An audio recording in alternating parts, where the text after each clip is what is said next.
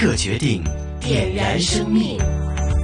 新紫金广场器官捐赠知多少？主持杨紫金。食物及卫生局、卫生署、香港电台全力推动。好，今天呢，来到了我们的第四节的器官捐赠知多少？那今天呢，我们来谈一谈呢，在推广工作当中呢，会遇到什么样的困难？今天为大家请来了医院管理局器官捐赠联络主任欧阳永恩姑娘。欧阳姑娘，你好。你好，大家好。好，欧阳姑娘呢，我知道呢，你是呃在医院管理局里边呢是这个器官捐赠联络主任。我想问一下，你的工作主要是怎么做的？是做什么的呢？誒，咁我工作咧，主要其實都係分兩個層面嘅，嗯，有一啲臨床嘅工作啦。咁臨床上，我其實係接觸啲腦死亡嘅病人啦，系，誒啲家屬啦，講解呢個誒器官捐贈啦嗯哼，個流程序嘅。咁另一方面咧，我哋亦都會做一啲器官捐贈推廣嗰啲工作嘅喎。系，咁誒工作方面咧，其實誒可以分為呢個院內同埋社區啦。嗯嗯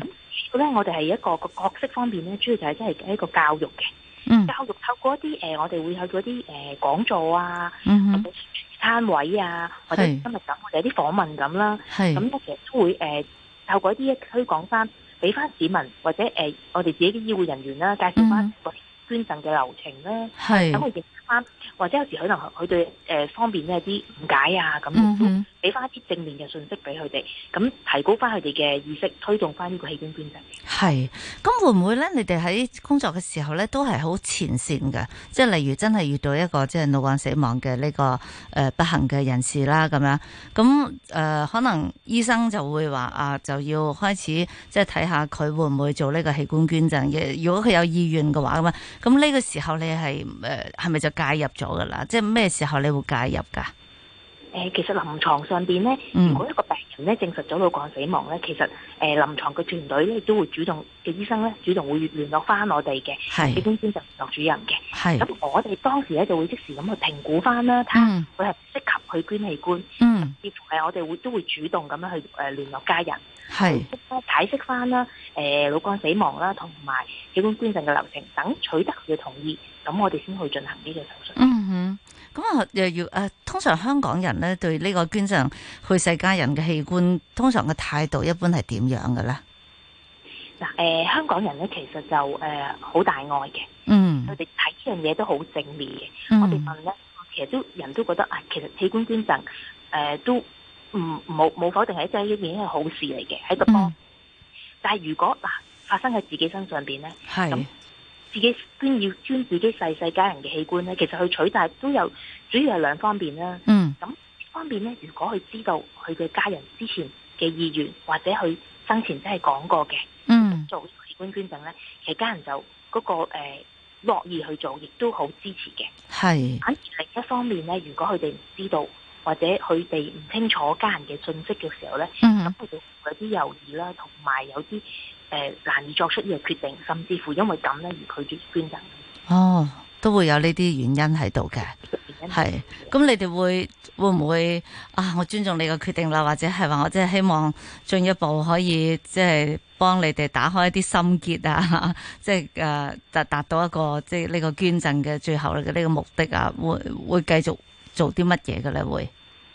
嗱誒、呃如果誒、呃家人方面啦，如果佢真係誒、呃有啲咁嘅去到呢個程度上啊，我即係有啲猶豫啊，咁我哋當然要解咗佢嘅心結先。嗯因為係啲會誤會咗器官捐贈啊，或者有啲咩誒諗法咧，我嗯哋去釐清翻佢哋，或者係大家透過討論啦，認清咗佢哋佢嘅誒唔知道嘅嘢啦。嗯哼當然咧，家人嘅意願我哋要尊重嘅，係係啦，我哋會尊重翻每一個人嘅意願。係。如果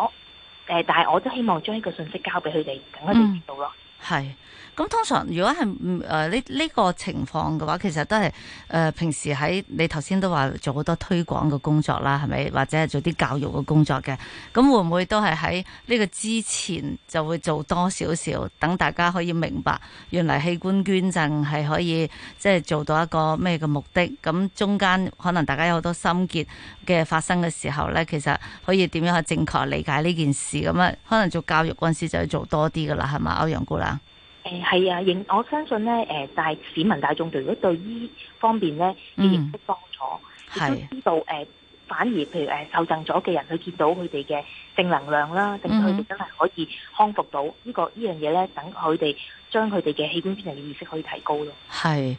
通常咧，佢會你會遇到一啲咩情況嘅咧？會唔會係一啲係係會同年紀有冇關係嘅咧？即係佢嘅意願，佢中佢肯唔肯去捐，同嗰個人嘅年紀會唔會有關係嘅咧？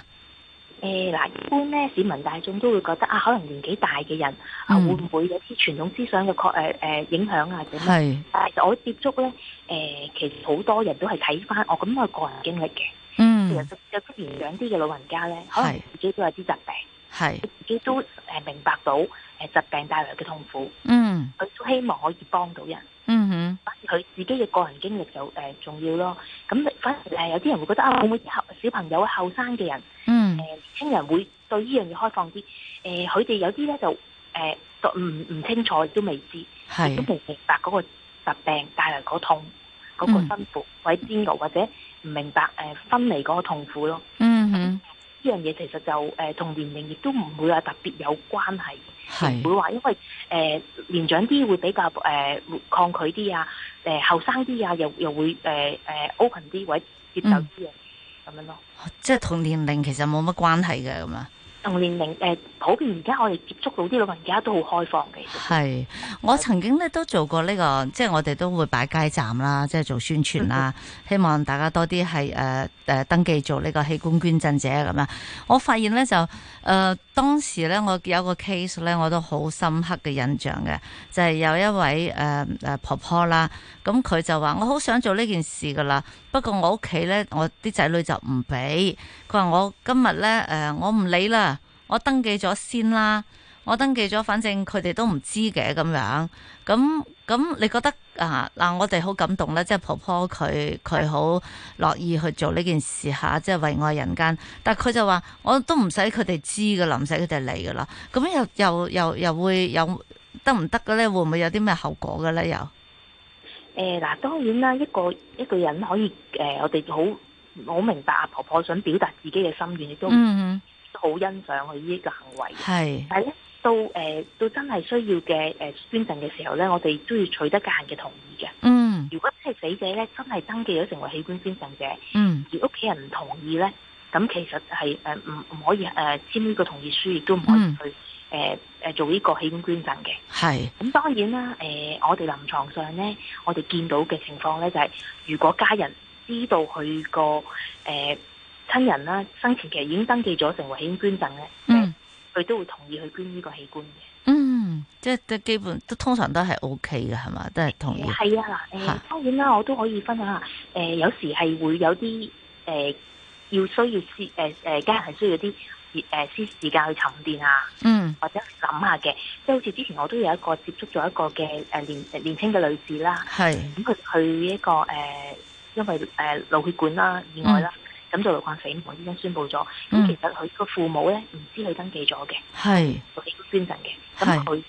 誒起初咧，我當佢誒同佢哋誒傾誒詢問下佢哋想唔想捐出啊啊女女嘅器官誒幫人嘅時候咧，其實佢初頭都有啲嗯意啊，亦都係唔想嘅。但係其實知道咗，原來知道咗阿女女係登記咗做器官捐贈者嗯之。後咧，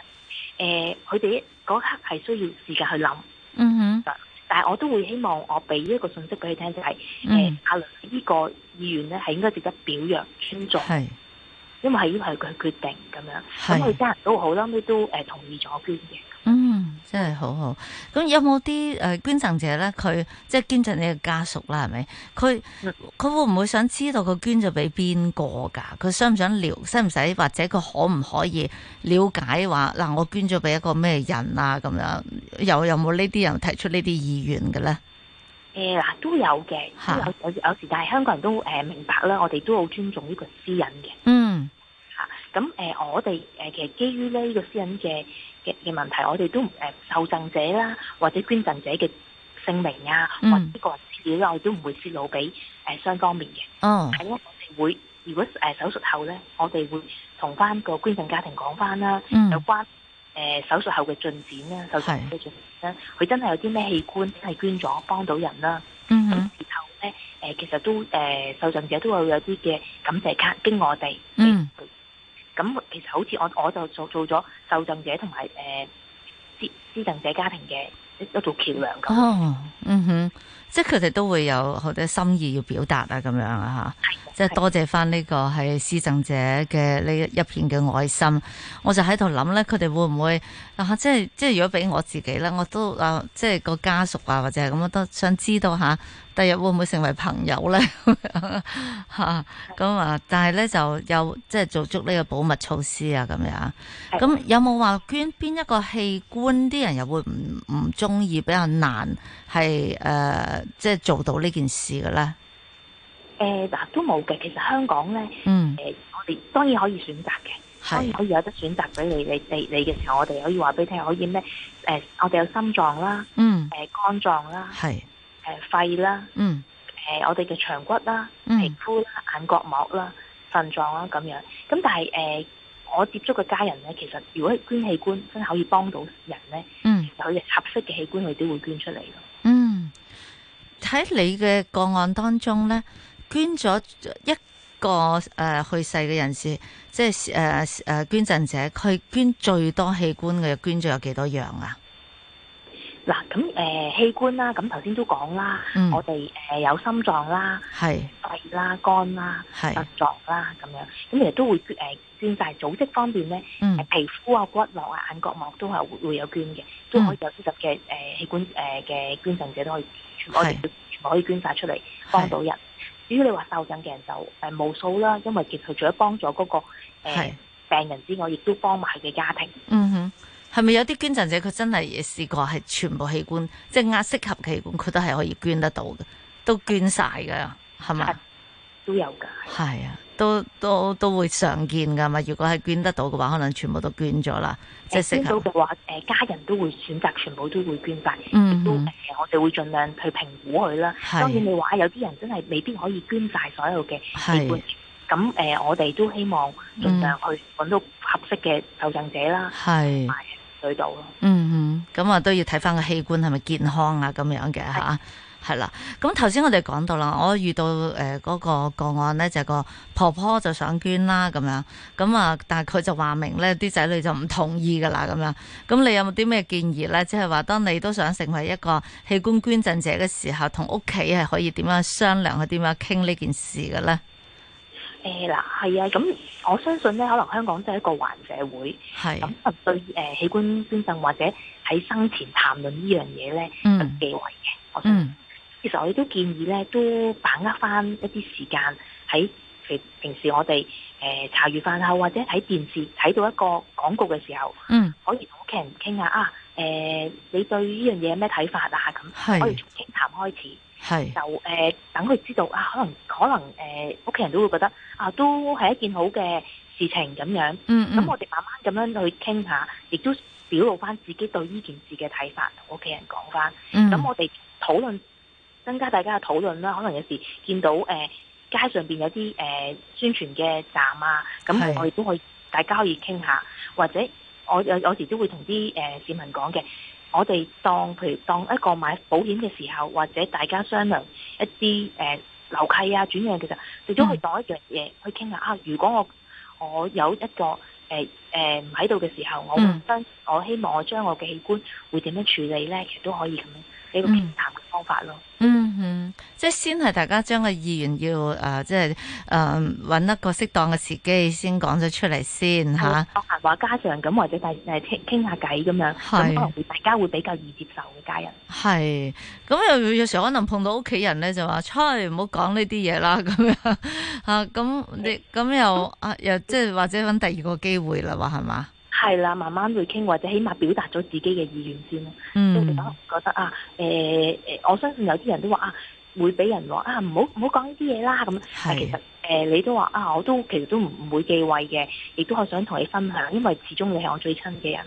咁、嗯我相信大家都誒、都會明白啊，親人自己傾傾傾嘅傾偈嘅時候咧，都可以有啲啊，我哋希望會講一啲心底嘅説話咁樣咯。係好嗱，今日訪問嘅呢就係誒醫管局嘅器官捐贈聯絡主任啊歐陽穎欣姑娘啦。咁稍後呢，都誒、呃、請誒、呃再訪問，再打誒揾啊呃啊歐陽姑娘講講誒喺工作中會遇到啲咩困難嚇。咁我哋轉頭再傾。